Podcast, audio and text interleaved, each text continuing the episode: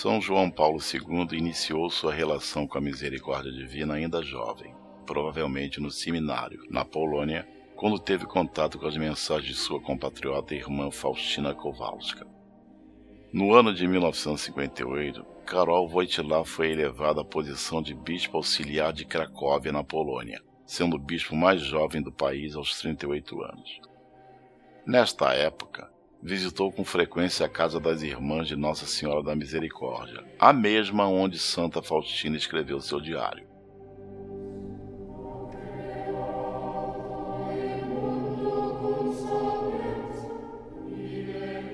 Os bispos poloneses se reuniam com frequência para meditar a misericórdia divina relatada não só na Sagrada Escritura, mas também a partir das revelações do próprio Cristo sobre sua misericórdia, registradas pela jovem freira. Karol Wojtyła é elevado a arcebispo de Cracóvia pelo Papa Paulo VI no ano de 1964. Nesta posição, ele leva a Roma o desejo dos católicos poloneses pela beatificação de Faustina Kowalska, logo no ano seguinte, em 1965. O processo de canonização de Faustina é iniciado no mesmo ano e tem a primeira fase encerrada dois anos depois de 1967. Neste mesmo ano, Karol Wojtyła é promovido a cardeal.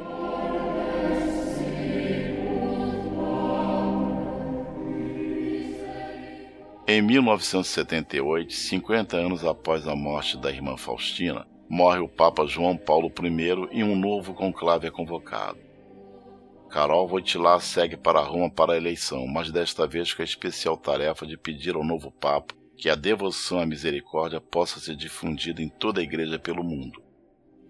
Dois outros nomes de cardeais são apontados como favoritos para a sucessão papal, mas pela providência divina e a ação do Espírito Santo, o próprio cardeal Wojtyła, agora Papa João Paulo II, o apóstolo da misericórdia, é eleito.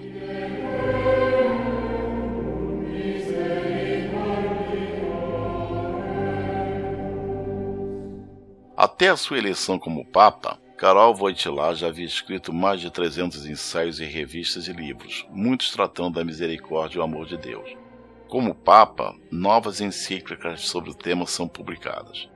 Em 1981, o Papa é baleado em um atentado e perdoa o criminoso no caminho do hospital.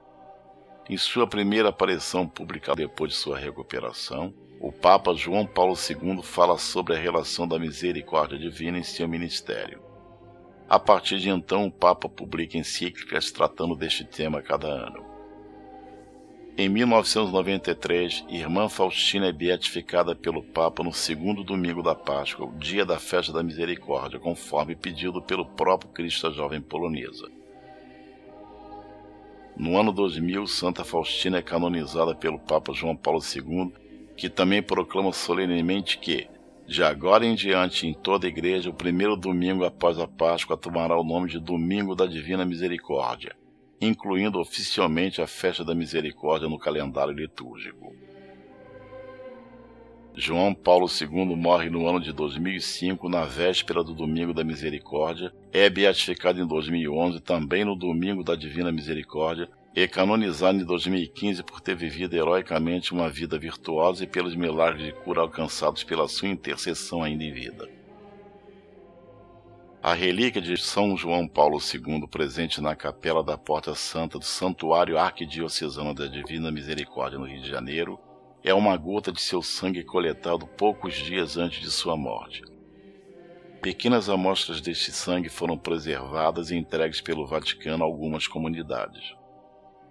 As relíquias dos santos são guardadas em conventos ou instituições religiosas, e só podem ser retirados por uma pessoa que tem em mãos uma carta do bispo local.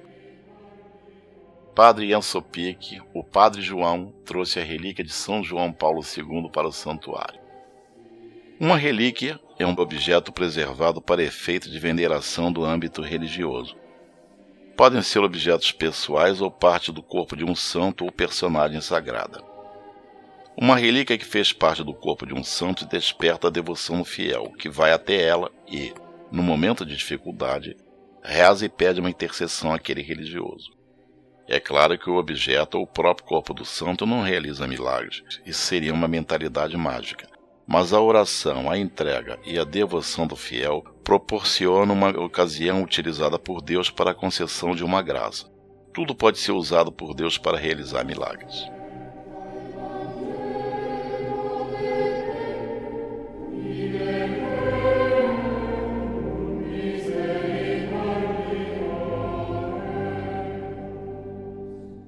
Para mais informações, acesse nosso site www.santuariodamisericordiarj.org.br